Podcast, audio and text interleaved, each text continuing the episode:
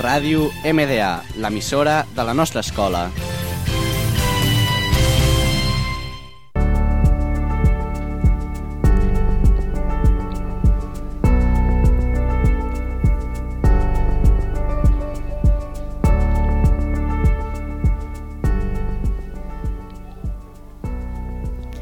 Good morning. Welcome to a new MDA radio program. Today we're speaking to you in English because we have a special guest with us, Mr. Miller, Director of St. Luke's Catholic Colleges in Sydney, Australia.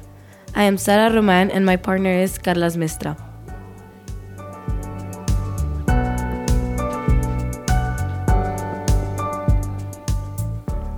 Good morning, Mr. Miller. Good morning.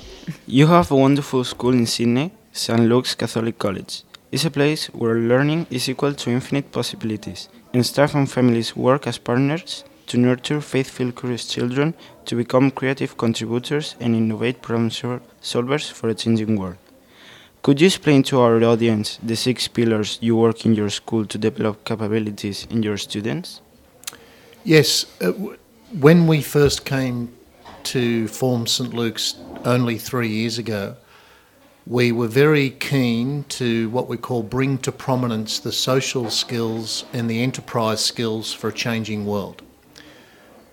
With that, we then came up with six key areas or six uh, pillars of learning, and they are to witness in the way of Jesus, to manage yourself, relate to others, and those three words of witness, manage, and relate are our social skills to bring to prominence. And the better we can do those things, the more we can contribute to the world. And our other three pillars of inquire, so to pose questions, to think critically, and to create solutions to real world problems. So, inquire, think, and create are the three pillars of the enterprise skills required for a changing world. And each time we do learning, whether it's with um, preschool children, kindergarten children, or our older students, we keep in mind how we can teach and assess those skills which are beyond an exam or beyond a test or beyond a mark or grade. Okay. Uh, St. Luke's is a Catholic learning community establishing the new normal. For preschool to post-school learning within an extended school day, 6:30 a.m. to 6 p.m., Monday to Friday. What is the most important benefit for a student with with such an extended timetable? Well, it means that there's a continuity of learning throughout an extended day. So, mums or dads, where we live in Sydney, our reality is that a lot of mum and dad, mums and dads both work, and that they have to travel long distances to get to work. It's a busy city like Barcelona. Traffic is there, and where we live is on the outskirts of the city. So what it means is that a parent can drop their child off from as early as six thirty and the teachers that they see at 6.30 or 7 o'clock or 7.30 are the same teachers that they see throughout the normal school day.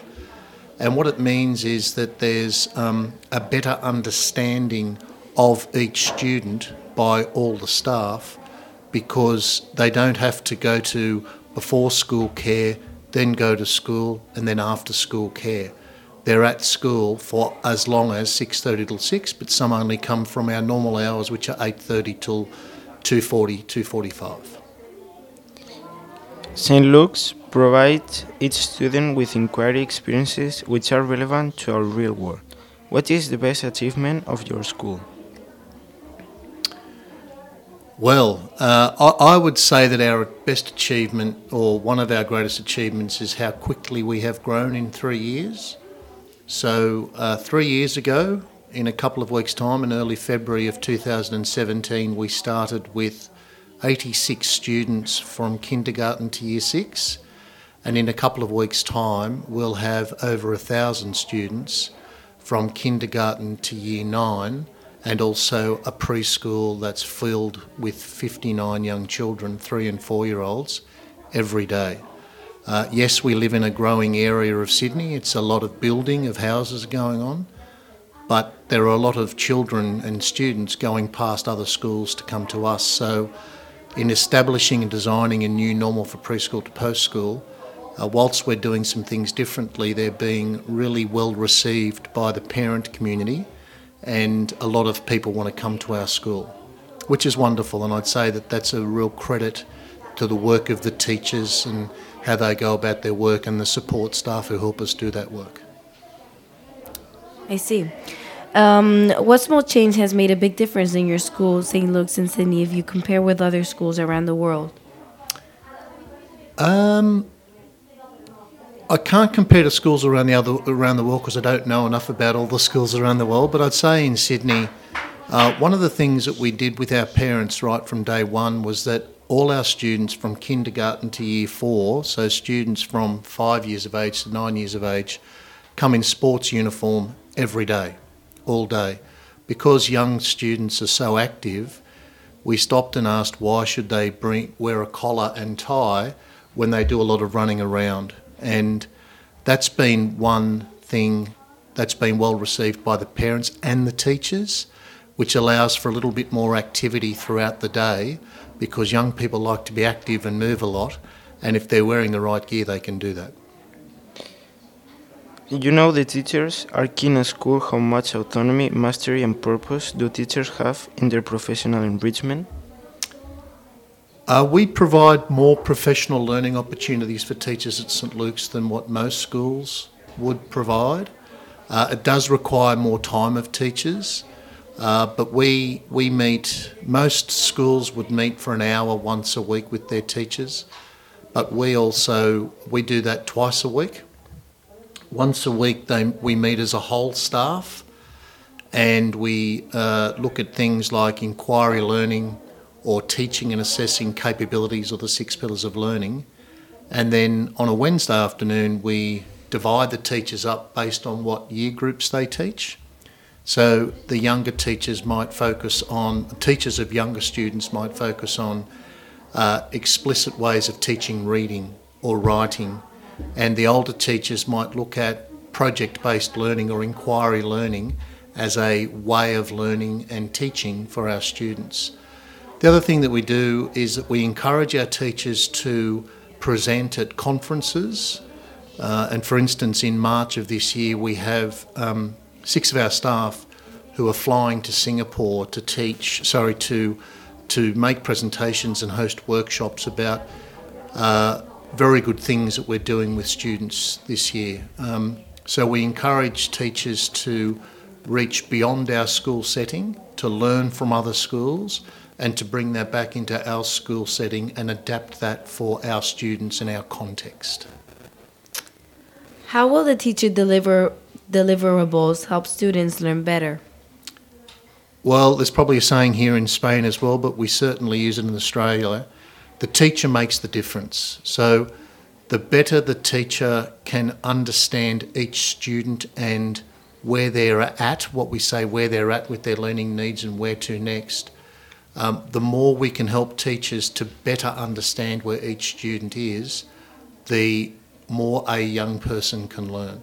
So, us delivering the right professional learning for teachers can help them become better facilitators of learning for the students whom they teach. That's great. Um, what is most important for you in one study tour? What do you like to see? About this study tour in, a, in Spain, you're Yes. talking about? The purpose for us coming to Spain is because, you know, we were, we've had Sister Teresa, who came back here, the, I think, uh, halfway through last year, June, July. Uh, Sister Teresa and Sister Mary, who's, who teaches at one of the other schools now here in Barcelona. They told us about these wonderful schools and this beautiful school that we're at today, and how for a long time now, for 25 years, uh, these schools of the Holy Family have been a long way in front of schools in Barcelona in the way that they've gone about the activity and trying to make sure that all students get a chance to shine and show their potential. So, the purpose of the study tour to come here is to learn from you, to learn from your teachers, to learn from how things are set up, uh, to, to chat with students as we have been today and we did on Monday at Collegium Montserrat, to understand better how we can do preschool to post school, through your, you do a lot of integrated projects. We just came from STEAM upstairs, I think in year seven. So we're here to learn from you and to, at the end of this week, we go to another school tomorrow and then on Friday we do a whole day, all us teachers, saying how can we go back and do things better in our context as a result of seeing what you do here. Um, what was your most memorable moment in the visit of our school? This is my third visit to your school, and I would say there hasn't been one memorable moment, but what I would say, and I said this to your principal earlier today, this school is a school with a heart. You can feel what I call a great vibe. You can f- there's a great feeling of community here. You know, more than half your teachers are ex-students. A lot of the parents have your children, their children come back here. Yeah. You may have mum or dad who went through here as a student. Well, or not not my my mom is from America, so no. no, no chance of that. Okay. No. My my mom studied here. Okay, so Yeah. um, there's a lot. There's it's it's um, it's a great heart, a great spirit. Yeah, So yeah. not one moment, but just the memory that there's a, a very strong community spirit. Um, we know that you love travel around the world and you like Barcelona. What is your favorite place on earth? Favorite place on earth? I love going to the beaches in Sydney. I grew up in the beaches and I don't live right near the beach anymore, but uh, most weekends in the summer, my wife and I will, on one of the two days of the weekend, drive about 30 minutes. We go for a nice long walk, which we think we've got the best beaches in the world. And, um, and we go for a swim and a nice coffee and breakfast, and that's my favourite place. To you, a new year is a chance to. Sorry? To you, a new year is a chance to, like, for what? A new year is a new is a chance to do things Sorry. better. In our context, we've still got a lot of work to do to do things really well. Um, we haven't been around for as long as your school or the other schools here in Barcelona, but our, our a new year is an opportunity to do things better. Um, the key to your personal well-being is The key to my personal well-being is to make sure I slow down on weekends and get to the beach or do some reading, uh, to get to mass, to chill out. I think is the term that we use in Australia. So the key to well-being is to disconnect from my work and to spend quality time with family. well, that's Um, if you could choose any magical power, what would it be? To predict the future. That's nice. I would choose that too. I'd like to be able to predict the future. Okay. um, what's the greatest gift we can give one another? The the one. Yeah, uh, the we should give the gift of listening. Yeah, I think so too. And what's the greatest gift we can give, like ourselves? Downtime, relaxation time. What adventures are still on your bucket list? Ooh, how long have we got? Um, look, uh, I'm, I'm at a stage in my life where my children have grown up, and my wife and I have set the next five to ten years to do a lot of international travel. We just don't have enough time with our work to fit everything in, so we have to pick and choose times where we're going to go. So I'd say that there are many places throughout Europe that we would uh, put on our bucket list as places to visit, enjoy, and learn from. Yeah. What do you think the world needs right now? Peace. Yes. I, I, uh, and it probably gets back a little bit to what I've said before is to listen to each other and to understand each other's perspective And I know that it's a real priority of your school here is to understand how we can be good global citizens. I think takes a lot of listening and therefore we develop tolerance and ultimately the love of each other as a human being to relate with one another in a way that makes us all better. Well, thanks, Mr. Miller. Uh, best leaders like you are those who show you where to look but don't tell you what to see.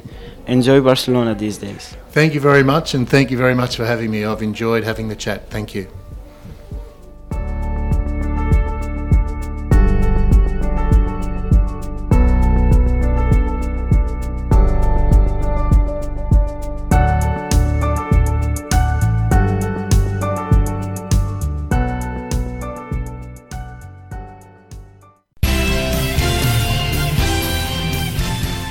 Ràdio MDA, l'emissora de la nostra escola.